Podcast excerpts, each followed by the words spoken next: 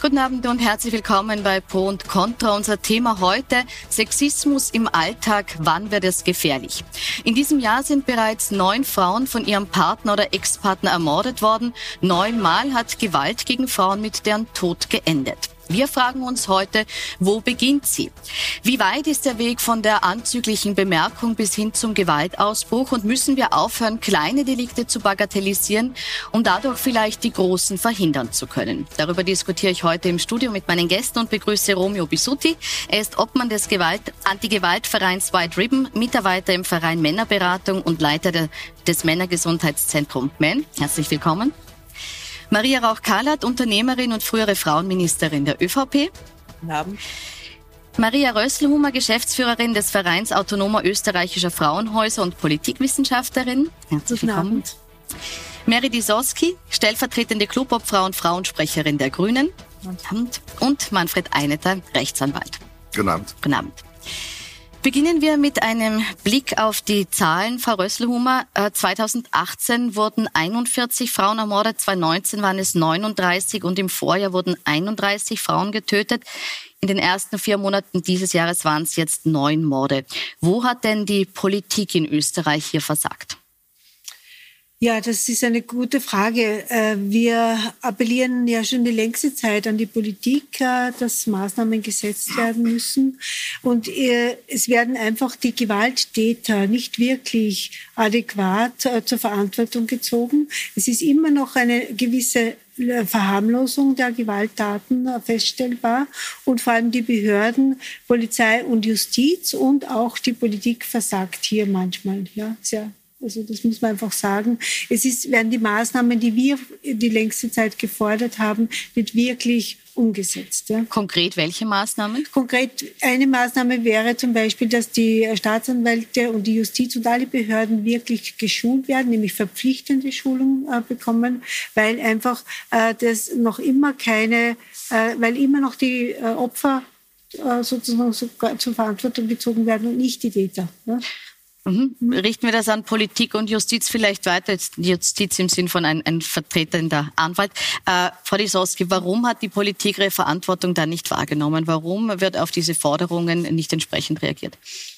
Die Politik, seitdem ich in der Politik bin, und das ist seit 16 Monaten, nimmt diese Verantwortungen sehr wohl wahr. Es hat tatsächlich noch nie eine Bundesregierung so viel investiert in den Gewaltschutz, in den Opferschutz, in Gewaltprävention. Äh, wo die Politik versagt hat, war in den vergangenen Jahren und Jahrzehnten. Ich habe mir das sehr genau angeschaut. Die Budgets, die es gegeben hat für Gewaltschutz, für Gewaltprävention, die sind stagniert in den letzten zehn Jahren, unter Türkisblau zuletzt sogar gekürzt worden.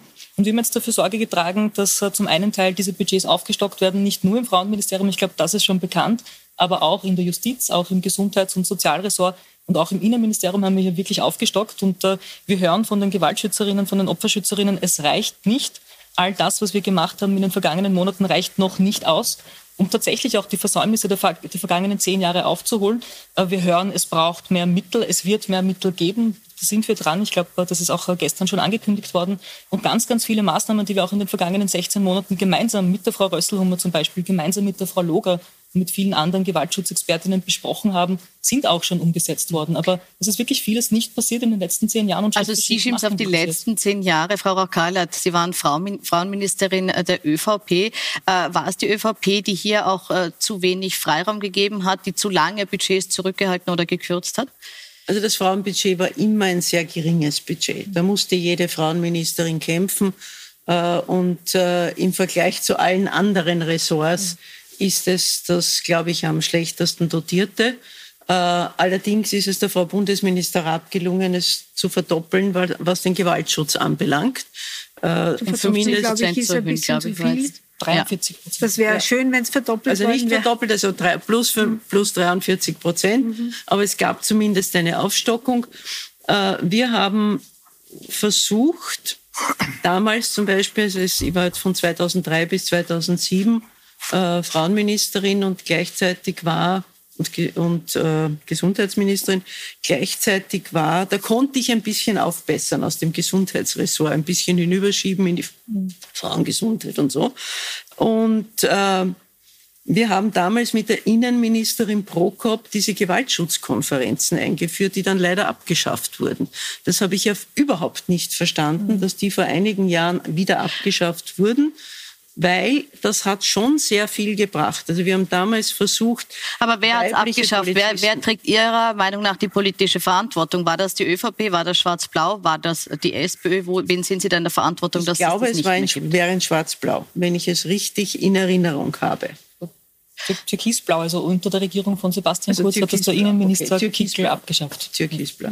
Jetzt soll es Geld geben. Äh, Herr Bisuti, ist das jetzt, was in den Raum gestellt wird, diese Aufstockung von 43 Prozent, ist das ausreichend? Also ich möchte ausdrücklich sagen, ich freue mich sehr, dass diese Debatte äh, auch um Ressourcen mit dabei ist. Das ist ganz wichtig, weil natürlich die Positionen zu vertreten auf der Bewusstseinsebene ist wichtig, aber wir brauchen tatsächlich die Arbeitsplätze. Wir brauchen ja die Arbeitsstellen, dass die Frauen wirklich versorgt werden können.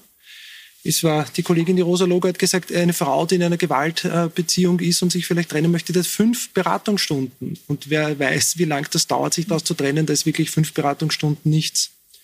Ich möchte noch eine Lanze noch für einen zweiten Bereich äh, brechen, die, den wir dazu aber auch brauchen, das ist die Männerarbeit. Es wird dann oft viel gefordert, viel verlangt von der Männerarbeit. Große Bedürfnisse, Wünsche sind da von der Präventionsarbeit mit den Burschen bis hin zur Täterarbeit. Aber de facto, seit ich in der Männerarbeit tätig bin, das ist seit 20 Jahren, habe ich mir die Hacken wund gelaufen und den Mund fusselig geredet. Bis jetzt ist es nach wie vor so, dass es ein Nischenprodukt ist. Und wenn es schwer war, und das verstehe ich, ich kann mir das gut vorstellen, Frauenbudgets irgendwie aufzustellen, dann ist das Männerbudget die Nische in der Nische. Und ich warte immer noch darauf, dass Männer profeministisch engagierte Männer sagen, das ist auch unsere Verantwortung, wir nehmen da Geld in die Hand und machen den ergänzenden Beitrag dazu und stellen wirklich auch gescheite Männerberatungsstellen auf. Das braucht es als Ergänzung. Sie haben jetzt genickt, Herr Eineter. Sie stimmen ja, ja. zu? Absolut. Anti-Aggressionstraining. Nicht? Also wenn wir in der Kanzlei einen Fall haben, wo Gewalt im Spiel ist, Aggression im Spiel ist, dann schicken wir die Leute dorthin. Das ist ein ganz ein wichtiger Punkt, damit sie dann eben von Fachleuten lernen, wie man Aggressionen anders abbaut, als, abbaut, als indem man hinhaut. Äh, also das ist ein wichtiger Punkt und da bin ich voll dafür, dass da mehr Geld ausgegeben wird. Ja, bin ich grundsätzlich oder bin ich noch nicht dran? Doch, bitte. grundsätzlich. Meine, meine äh, Zugang zu der Sache ist folgender. Zum einen sind die Zahlen ja in etwa gleich in den letzten Jahren. Ja, also wir haben 40, 39, jetzt 9. Also so gesehen hat sich ja in den letzten Jahren nicht wahnsinnig viel geändert. Jeder ist, Moment, jeder Sie Fall ist zu viel, mal, ist ja keine Frage. mhm. äh, nur jetzt abgesehen von der menschlichen Tragik all dieser Fälle, äh, muss man das schon auch sehen. Es ändert sich ja nichts. Und das wirkliche Problem ist, glaube ich, weder von der Politik noch vom Gesetzgeber noch vom Geld her zu lösen. Es ist sinnvoll, mehr Geld in eure Einrichtungen zu stecken und noch mehr in die, in die Männerberatung, überhaupt keine Frage. Aber das menschliche Zusammenleben kann man weder durch Gesetz noch durch Geld äh, regeln. Gesetze haben wir ohne Ende, die die Gewaltprävention beinhalten. Äh, von der Gleichbehandlungskommission, wenn wir jetzt bei den kleinen Fällen anfangen, wo es also geht um anzügliche Bemerkungen. Kommen wir später dazu. Ich möchte jetzt kurz bei der ja. Gewalt bleiben. Ja, äh, bis hin zu, zum anderen Ende der Palette, eben dem Mord, äh, haben wir jede Menge Gesetze, die das verhindern sollen. Nur sie verhindern es nicht, weil man das eben per Gesetz, das menschliche Zusammenleben per Gesetz leider nicht regeln kann. Es gab unterschiedliche, es gab da schon ein, Handzeichen, äh, als es um die Zahl ging. Sie sagen, es ändert sich nichts an der Zahl. Sie haben gesagt, das hat sich verdoppelt. Vielleicht kurz, dass wir das aufklären. Genau. 2014 hatten wir 19 Morde an Frauen ja? und 2018 41. Ja? Wobei also es seit 2012 auch schon mal eine, genau, eine da sind wir jetzt ab 14. Ja. Hat, ja. Genau. Aber man kann das nicht sagen, dass es nichts, nichts verändert hat. Das hat sich sehr wohl verändert und äh, erhöht.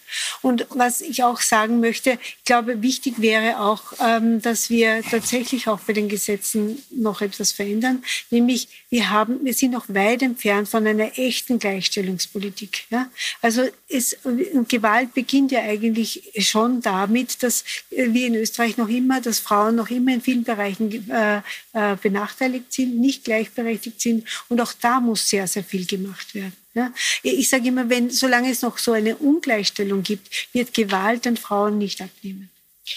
Möchte massiv dem, dem Herrn Einetter widersprechen. Das Problem ist ja genau, dass es sich nicht ändert. Das Problem ist genau, dass dieses Gewaltniveau bleibt. Und das Gewaltniveau bleibt, weil wir nicht über toxische Männlichkeiten, über Männlichkeitsbilder und dergleichen einen gesellschaftlichen Diskurs führen. Mhm. Ich meine, wir müssen ja auch wirklich sagen, das sind ja nicht irgendwelche Zahlen. Das wird jetzt hier projiziert. Wir sehen 40, 39, 18, 9. Das sind Frauen, das sind Mütter, das sind Partnerinnen, das sind Kolleginnen, das sind Frauen und hinter jeder dieser Frau steckt eine Person und ein Schicksal. Es hat jetzt eine, ein, zwei Kinder haben ihre Mutter verloren und dann einfach zu sagen, mhm. es ändert sich nichts, es war immer schon so, ist schon ein Relativieren, äh, das finde ich nicht in Ordnung. Und die Gesetze, da bin ich auch nicht Ihrer Meinung.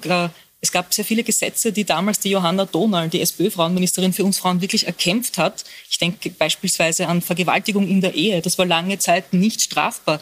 Glücklicherweise gibt es dieses Gesetz und das hat massiv dazu beigetragen, dass Frauen besser vor Gewalt schützt, geschützt sind. Das heißt, die Gesetze können sehr wohl einen Rahmen spannen, aber das, was wir alle gemeinsam, die Zivilgesellschaft, die Medien, äh, auch die, die Bildungseinrichtungen machen müssen, ist tatsächlich das Problem an der Wurzel zu packen. Und bei der Wurzel sind wir bei den Bildern von Männlichkeit, von Weiblichkeit. Und das gehen wir jetzt auch an. Ich glaube, äh, Sie haben alle mitbekommen, dass Minister Mückstein und unsere Clubobfrau auch angekündigt haben, hier eine große Kampagne zu lancieren, die genau diese Themen adressiert. Und genau dort muss man hinschauen. Und es ist wichtig, in diese ja. Richtung noch zu sagen, es geht nicht darum, Opferschutz gegen Täterarbeit auszuspielen. Das sind zwei gleichwertige Säulen, die beide wichtig sind. Und bei beiden Punkten müssen wir ansetzen. Und das machen wir jetzt auch.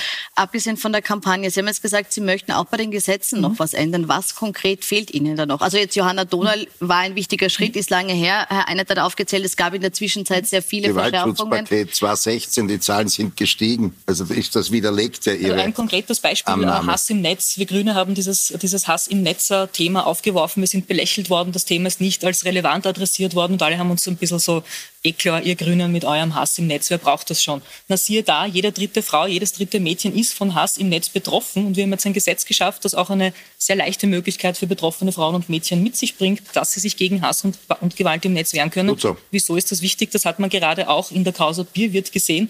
Das begann, und da sieht man die Gewaltspirale mit anzüglichen sexualisierten Nachrichten und wie es geendet hat, wissen wir alle. Und darum ist es wichtig, dort, wo wir Gewalt sehen, wo uns Gewalt begegnet, auch wirklich Gesetze zu schaffen, so es sie nicht gibt und bestmöglich möglich auch auszuschöpfen. Und ich glaube, das ist ein Anliegen der Opferschützerinnen, auch wirklich den gesetzlichen Rahmen, der da ist, der sehr gut ist, auch wirklich ja, welches Gesetz fehlt Ihnen?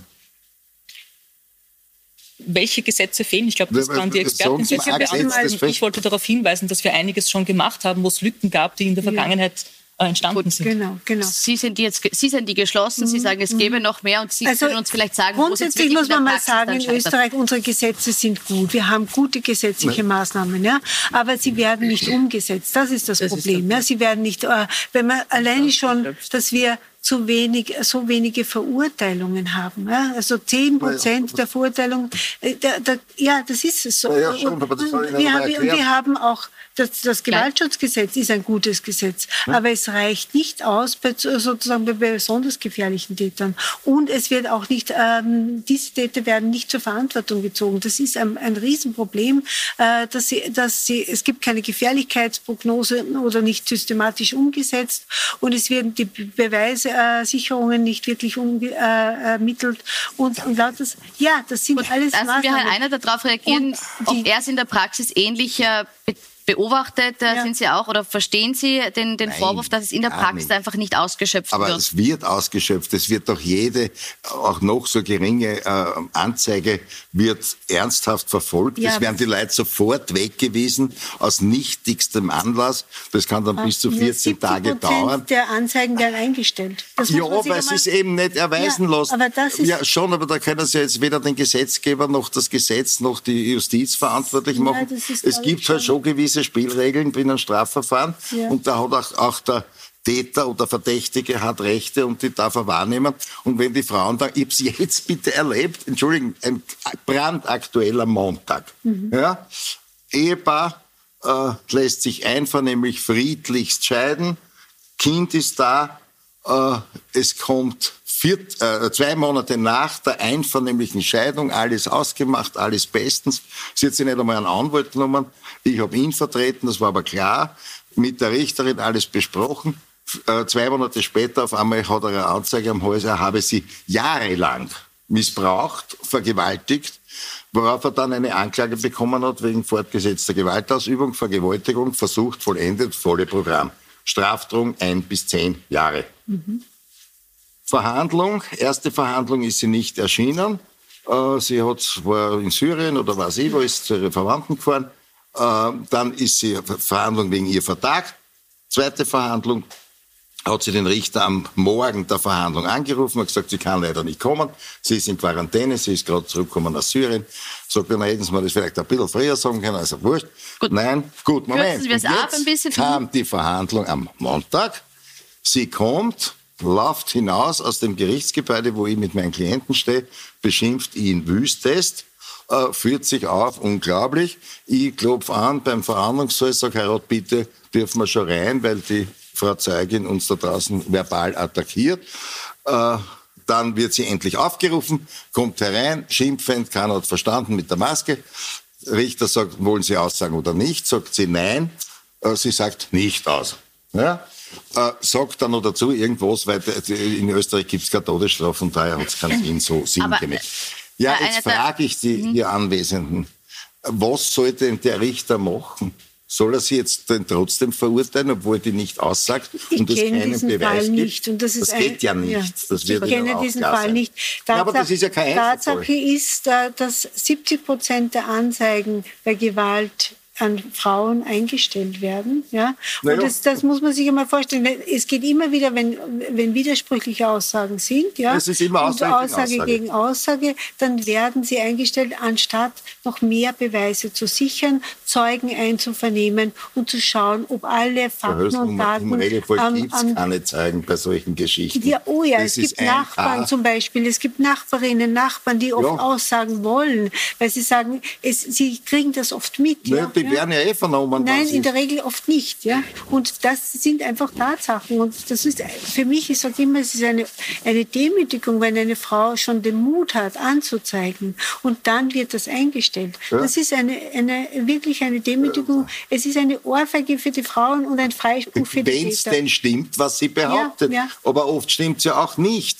Weil eben dann ja, Geld im Spiel ist, Scheidung im Spiel ist. Macht, und es werden äh, in der mindestens Regel genau, Frau Rösel, jetzt sage ich was, aus meiner Praxis, ich mache es jetzt 45 mhm. Jahre, mhm. ist die Anzahl der tatsächlichen Fälle, also wo es wirklich passiert ist, hält sich ungefähr die Waage mit den Fällen, wo es nur behauptet wird. Mhm. mhm. Das sage ich Ihnen hier klipp und klar. Das heißt, die ja? Frauen, die Sie es geben... Wollen sich einen Vorteil verschaffen, mhm. gehen anzeigen, dann ziehen sie es wieder zurück. Aber nach deiner Theorie müsste dann nur 50 Prozent müssten zumindest nur 50 Prozent genau. zurückgewiesen werden. Ne, ja, 70. Aber, das heißt, wir haben immer noch eine Kluft von 20 Prozent, die... Genau. Mag schon sein.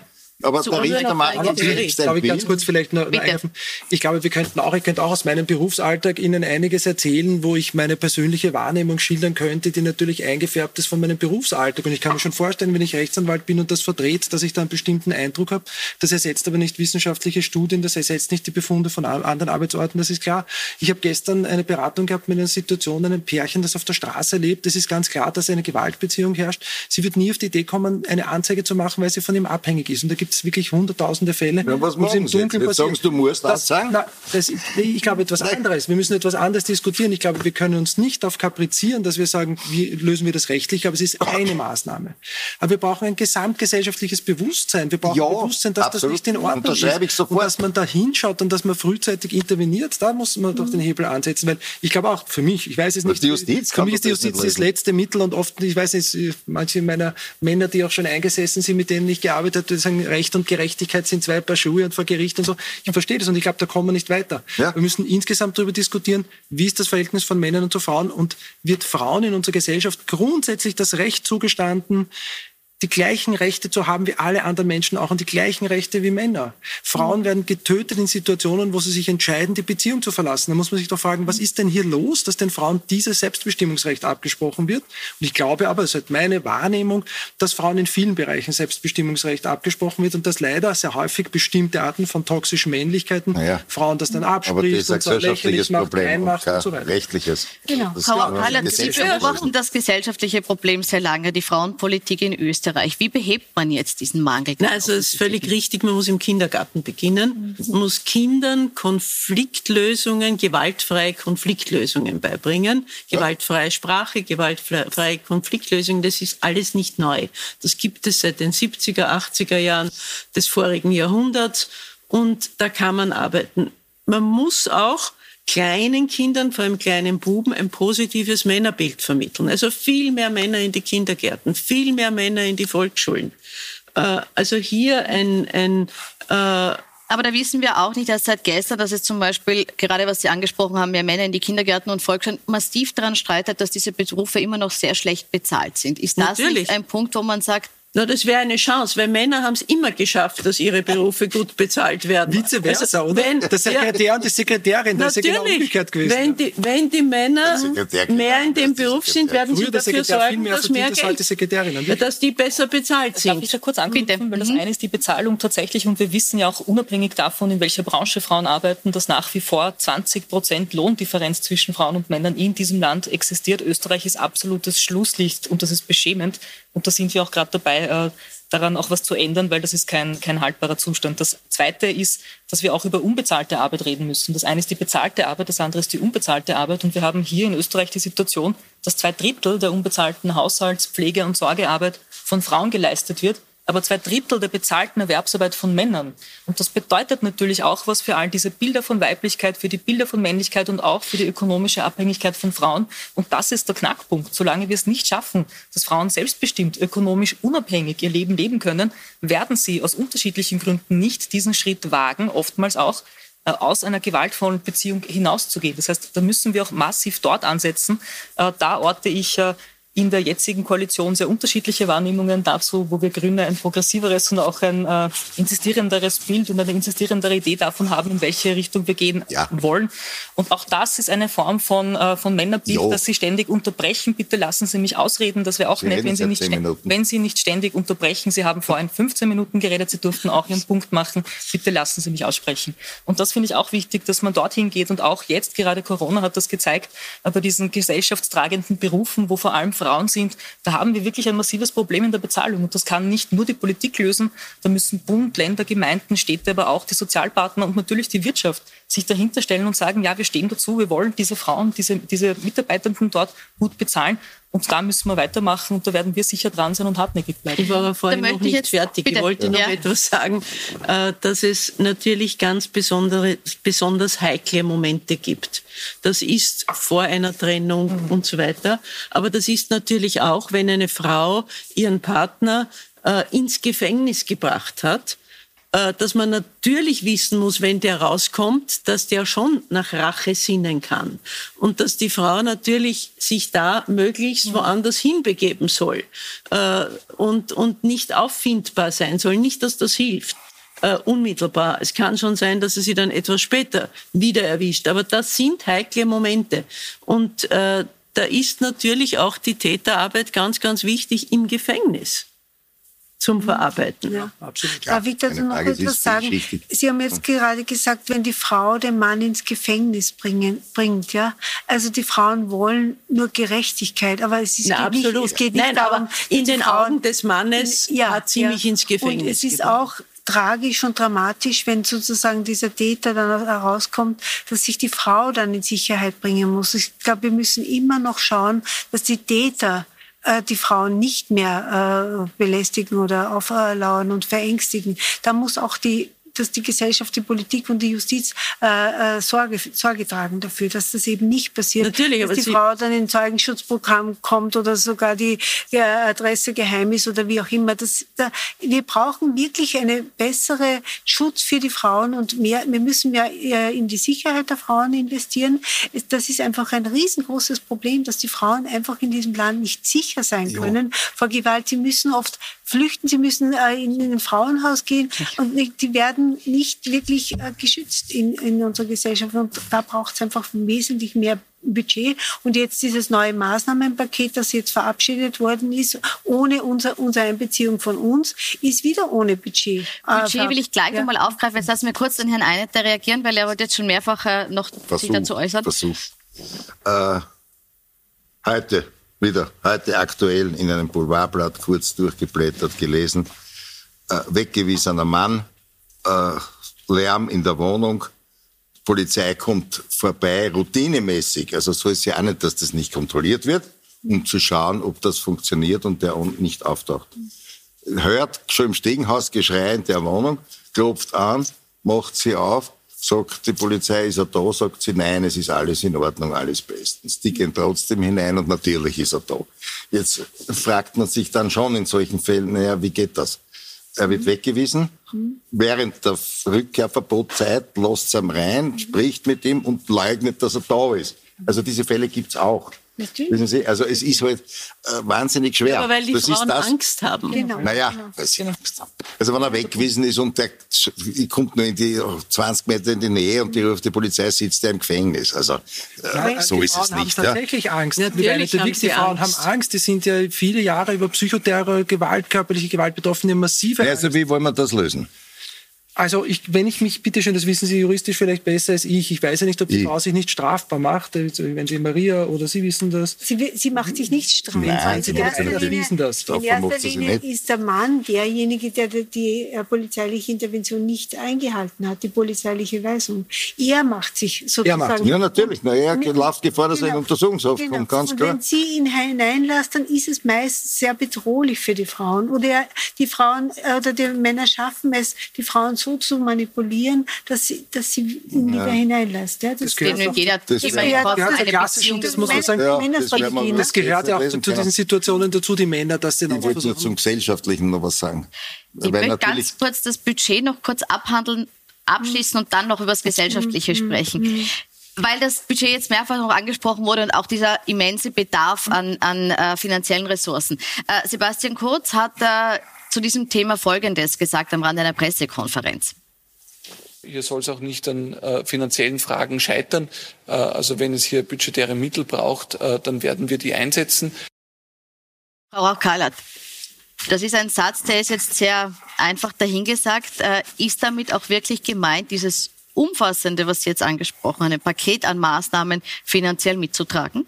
Das werden die nächsten Wochen und Monate zeigen. Wie schätzen Sie es ein? Na, ich hoffe sehr, dass das auch passieren wird.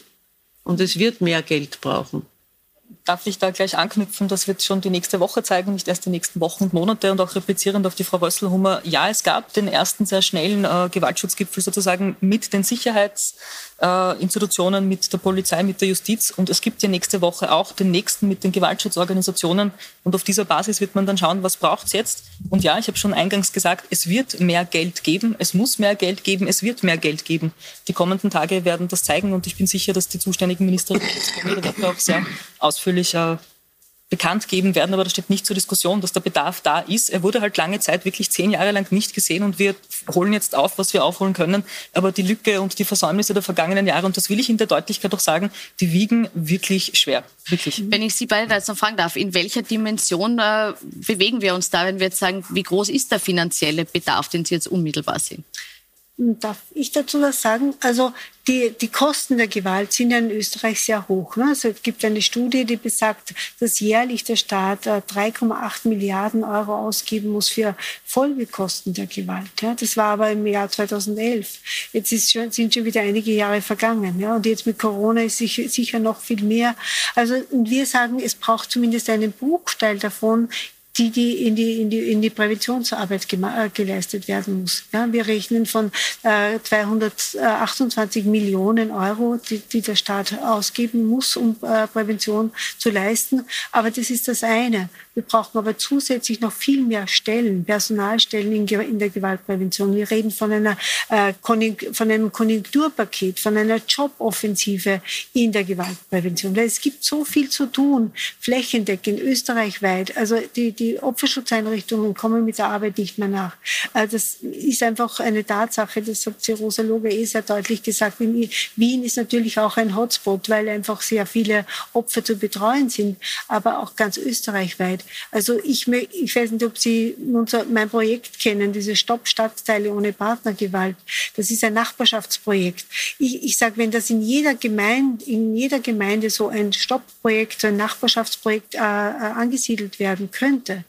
dann wäre das ein Meilenstein. Das wäre. Äh, Vielleicht erklären Sie es ganz kurz, was Das was ist ein, ein Projekt, ist, wo wir die Nachbarn und Nachbarinnen äh, sensibilisieren und schulen, damit sie erkennen, wenn Gewalt in der Nachbarwohnung äh, vorkommt oder in der Umgebung, dass sie genau wissen, wie sie agieren müssen. Ja? Also das heißt, die Einbeziehung der Gesellschaft, der Zivilgesellschaft in dieses Thema, das wäre sehr, sehr wichtig. Und ich denke mir, wenn in jeder Gemeinde in Österreich, wir haben so zwei, über 2000 Gemeinden, überall so eine Koordinatorin oder Koordinator wäre, die, die sozusagen diese Arbeit leisten mit den Nachbarn und sie schulen, sensibilisieren, informieren und stärken und Zivilcourage ähm, äh, lernen, Zivilcourage auszuüben, dann hätten wir eine flächendeckend österreichweit enorm äh, wichtige Präventionsarbeit. Gut, wir müssen in eine kurze Pause, in eine kurze Pause ist auch notwendig. Äh, Kommen aber gleich zurück und daran können Sie anknüpfen. Wir sprechen noch weiter, was kann die Gesellschaft tun, was müssen wir in der Gesellschaft tun, um die Probleme zu beheben, abseits von Politik und Finanzen.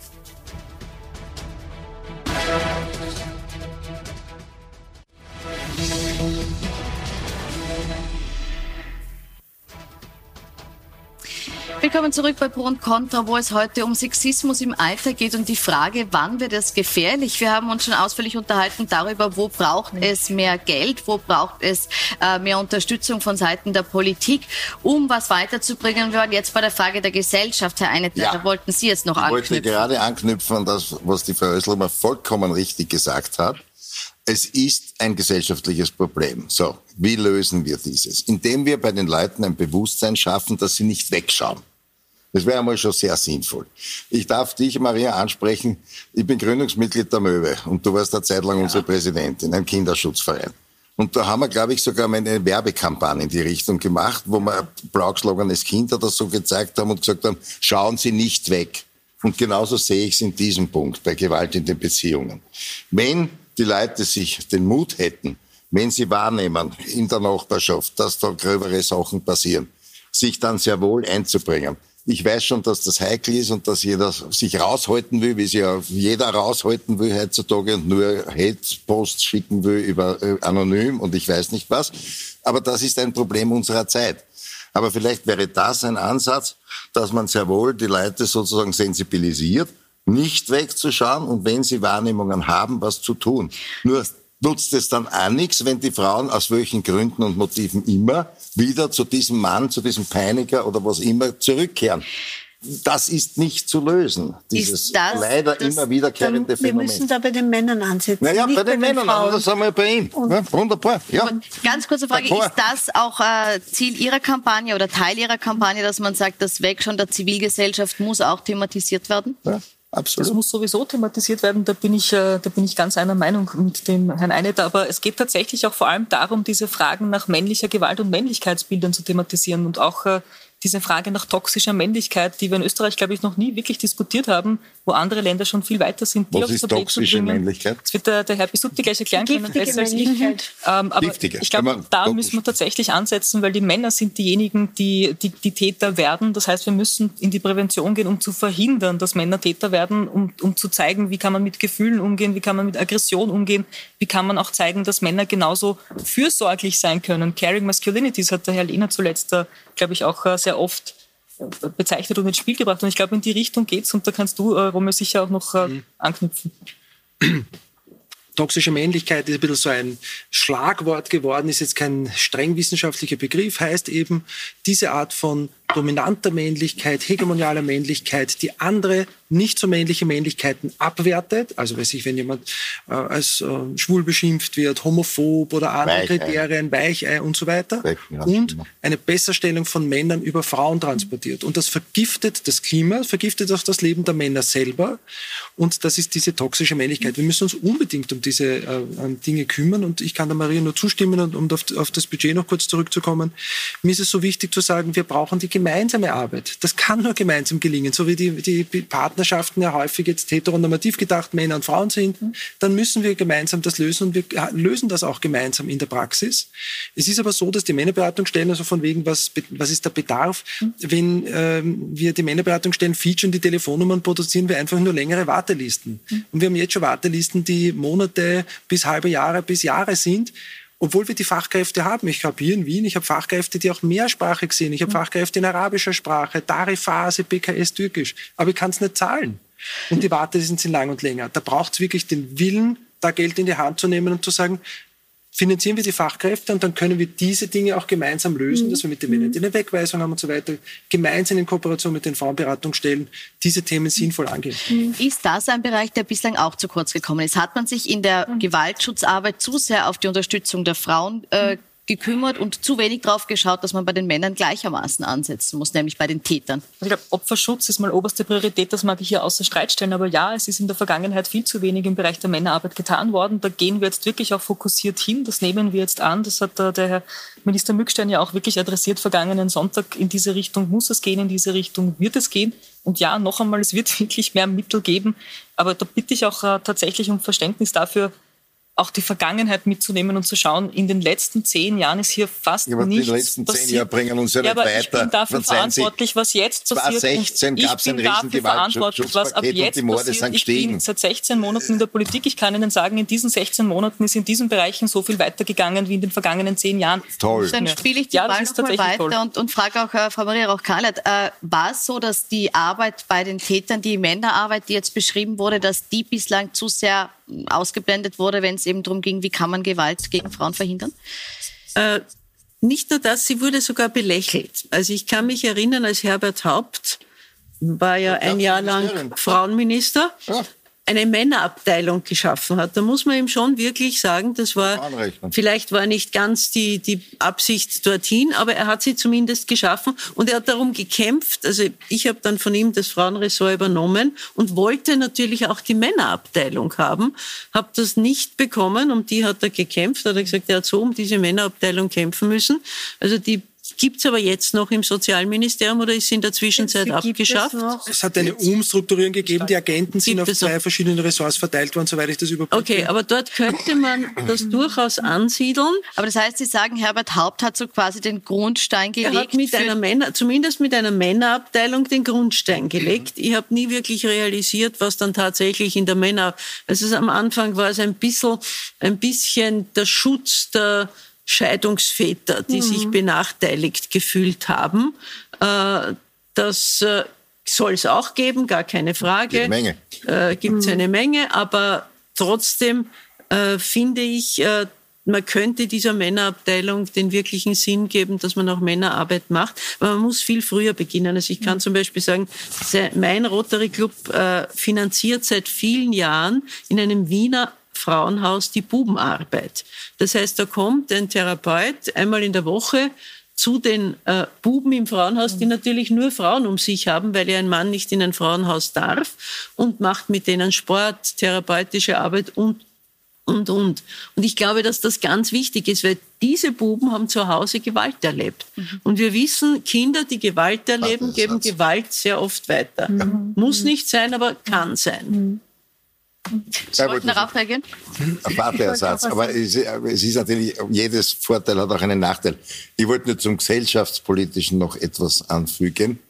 Äh, es ist sicherlich auch die Ehe ein gewisses Problem, wenn ich so sagen darf, was diese Gewalt und Morde und so weiter anlangt. Insoweit, als wir nach wie vor in Österreich eine Verschuldensscheidung haben. Das hat enormes Konfliktpotenzial. Die Frage dann, wer ist schuld und welche Rechtsfolgen knüpfen sich daran. Da gibt es Bestrebungen meines Wissens, und das erscheint mir auch sinnvoll, ähnlich wie in Deutschland, eine verschuldensunabhängige Scheidung durchzuführen. Also im Moment ist es so, dass bei einer Scheidung ein Schuldiger genau. festgemacht nicht werden immer, kann. Nicht immer, die meisten sind kann, einvernehmlich. Aber ja. es gibt natürlich einen gewissen Prozentsatz nicht einvernehmlicher, höchst strittiger Scheidungen, wo dann mitunter eben auch die Gewaltspirale äh, sich dreht und am Schluss dann womöglich ein Mord am Ende steht. Und weil eine verschuldete, kurz zu Ende, weil, weil, eine verschuldete Ehe hieße, dass dann höhere Unterhaltspflicht, Unterhaltspflicht, höhere Zahlungen zu leisten sind. Dann auch bei der äh, Aufteilungsverfahren gewisse Nachteile, wenn man schuldig geschieden wird, bei den Kindern und, und, und. Also da könnte man gewisse Konfliktpotenziale herausnehmen. Also nur das jetzt zum allgemeinen Aber dort Gesellschaft. passieren in der Regel nicht die Morde. Naja, Genau. Oh ja. Bei Trennung und Scheidung. Erst Ja. dann, wenn sie sich Ja. trennen, ne? Ja, dann Schon, aber ne? nicht nur da, wenn eine Frau zum Beispiel in ein Frauenhaus geht, wenn sie eine Anzeige erstattet, das sind auch Momente, wo sie sehr in eine große Unsicherheit ge geraten und die Gefährlichkeit steigt. Ja. Immer wenn Frauen Schritte setzen, dahingehend, dass sie eine Gewalt beenden wollen, dann werden sie sogar noch ermordet oder bestraft. Ja. Also ich wollte noch dazu sagen zu, den, zu der Täterarbeit. Darf ich da noch was sagen? Wir sind also auch von der Opferschutzseite, wir sind sehr dafür, dass die Täterarbeit ausgebaut wird. Wir, wir reden in letzter Zeit immer von dieser opferschutzorientierten Täterarbeit. Im Vordergrund muss das Opfer stehen. Ja? Eh, Und die, die Täter äh, bekommen sozusagen eine Chance, sich zu verändern. Wir haben ja eigentlich immer schon gefordert, dass diese Antigewalt-Trainings, die es in Wien und in, in der Steiermark, glaube ich, gibt, äh, dass die ausgebaut werden in ganz Österreich. Das wäre wahnsinnig wichtig und auch, dass es mehrsprachige äh, Trainer und Berater gibt. Also das wäre äh, wichtig und auch dieses Gesamtpaket, das du, Romeo, angesprochen hast. Wir brauchen wirklich ein Gesamtpaket in, im Opferschutzbereich. Alle Ebenen und die Istanbul-Konvention, die Österreich ratifiziert hat.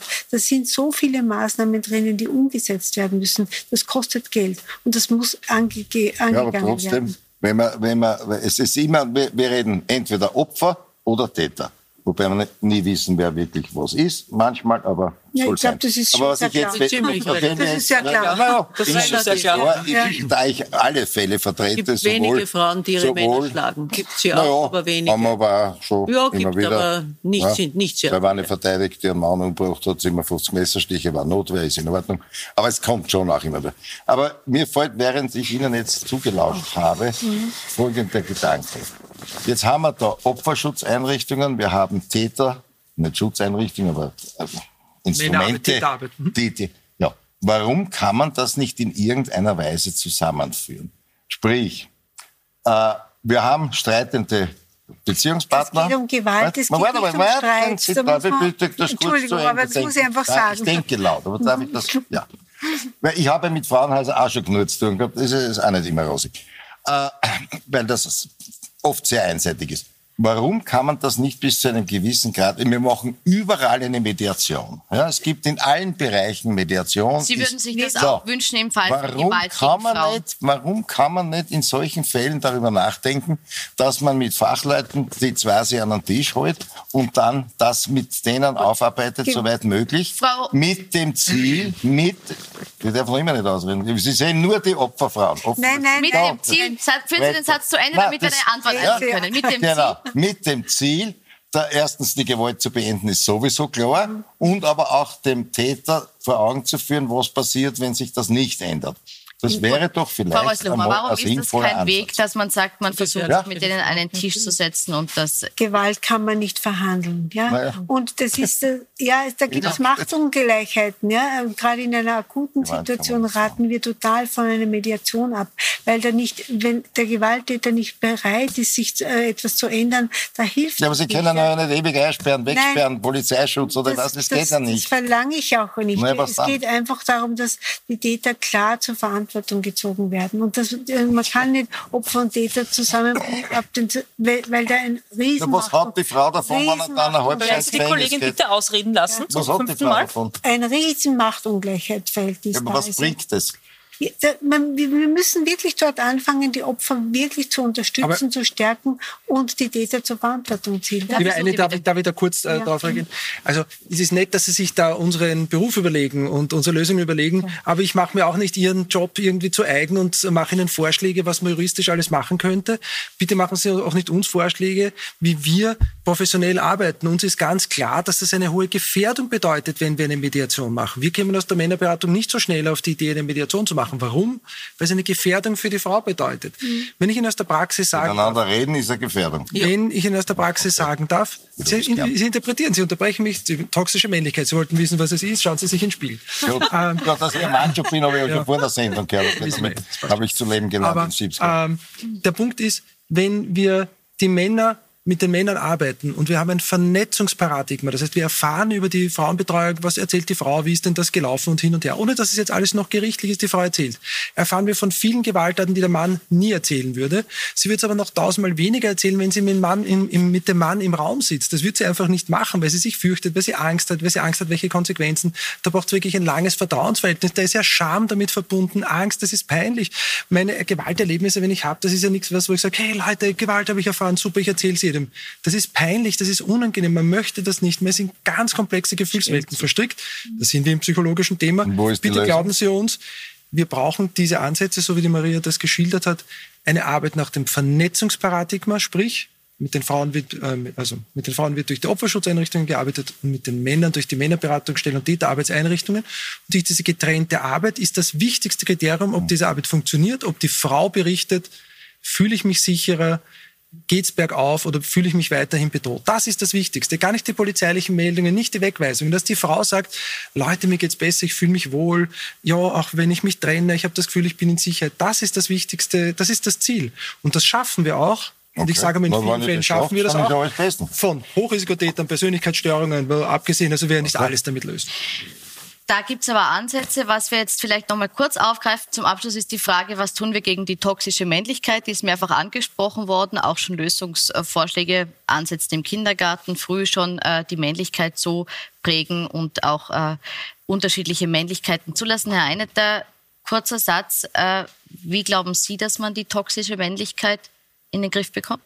Gar nicht. Also Entschuldigung, erstens nicht wirklich was damit anfangen kann und äh, man wird weder die Männer noch die Frauen wirklich ändern können. Man kann, ja, man, man, natürlich kann man versuchen, das Gesellschaftsbild schon vom Kindergarten an irgendwie zu ändern, aber da bin ich resignativ. Also Respekt ist ja. das. Respekt. Ja, ja. Genau. Vor dem anderen ist ja, das, das Grundprinzip. versuchen wir den Kindern ohne dies beizubringen. Also ich, ich glaube, sehr viel Bewusstseinskampagnen, Bewusstseinsarbeit in der Bevölkerung, Öffentlichkeitsarbeit, Sensibilisierungsarbeit, aber auch Gewaltprävention in Schulen, in Kindergärten. Also das machen wir auch gemeinsam mit den Männerberatungsstellen immer wieder, aber wir können es nur punktuell ansetzen, weil es zu wenig Geld gibt. Also auch das Bildungsministerium wäre gefordert, äh, flächendeckend wirklich Gewaltprävention äh, anzubieten und mit den Kindern und mit, äh, mit den Mädchen und mit den Burschen zu arbeiten arbeiten an einem respektvollen Miteinander und zu lernen, was ist Männlichkeit, was ist eben äh, äh, negative Männlichkeit und äh, wie kann man Mädchen stärken. Ja, das wäre wichtig. Mein Vorschlag ist, glaube ich, ein recht pragmatischer. Ähm, die Natur, der liebe Gott, wer auch immer, hat uns äh, ein interessantes mathematisches Gleichnis mitgegeben, nämlich wenn wir nachzählen, wie viele Ohren wir haben und wie viele Münder, dann kommen wir drauf, dass Zuhören doppelt so wichtig ist wie Reden. Und ich kann wirklich nur alle Männer dazu einladen, sich einfach mal die Zeit zu nehmen mit einer Frau in einem Vertrauensverhältnis, wo sie darf sie vertrauen oder mehreren Frauen einfach sich anzuhören, was sie schon erlebt hat, was sie schon, wovon sie schon betroffen war, von welchen Gewaltformen, von Exhibitionisten, Grabschen, und vielleicht schlimmere mehr, was sie hoffentlich nicht erlebt hat oder sich genau überlegen muss, ob sie das erzählt. Und ich möchte die Männer dazu einladen, es ist nicht so schwer, ein Klima zu schaffen, dass jede Person und auch die Frauen einfach es ansprechen können, wenn sie sich unwohl fühlen. Das Klima muss man schaffen. Wenn sie das ansprechen, kann man sagen, hey, sorry, wollte ich nicht. Das ist so einfach. Und bei jedem so verbalen oder auch handgreiflichen Übergriff, den man miterlebt als Unbeteiligter, den Mut zu haben, zu sagen, das geht nicht. Genau. Ich glaube, der Satz muss kurz sein. Ähm, Macht, äh, Arbeit und äh, so, sowohl symbolische als auch reale Macht und Geld gleich verteilen unter Frauen und Männern. Das ist die Grundvoraussetzung dafür, dass Frauen auch aus Gewaltbeziehungen sich befreien können. Und da müssen wir gesellschaftlich hinarbeiten, nämlich überparteilich mit der Zivilgesellschaft und mit allen anderen Playern, die es da gibt. Äh, und ich hoffe, dass wir da in den nächsten Monaten auch wichtige Schritte gehen, dass sie überfällig sind, wissen wir alle. Ich glaube, da sind wir uns einig und wir werden sicher unseres dazu beitragen, dass das in die richtige Richtung geht. Wir werden es weiter beobachten. Ich bedanke mich bei Ihnen für die Diskussion und wünsche Ihnen noch einen schönen Abend auf Puls 4.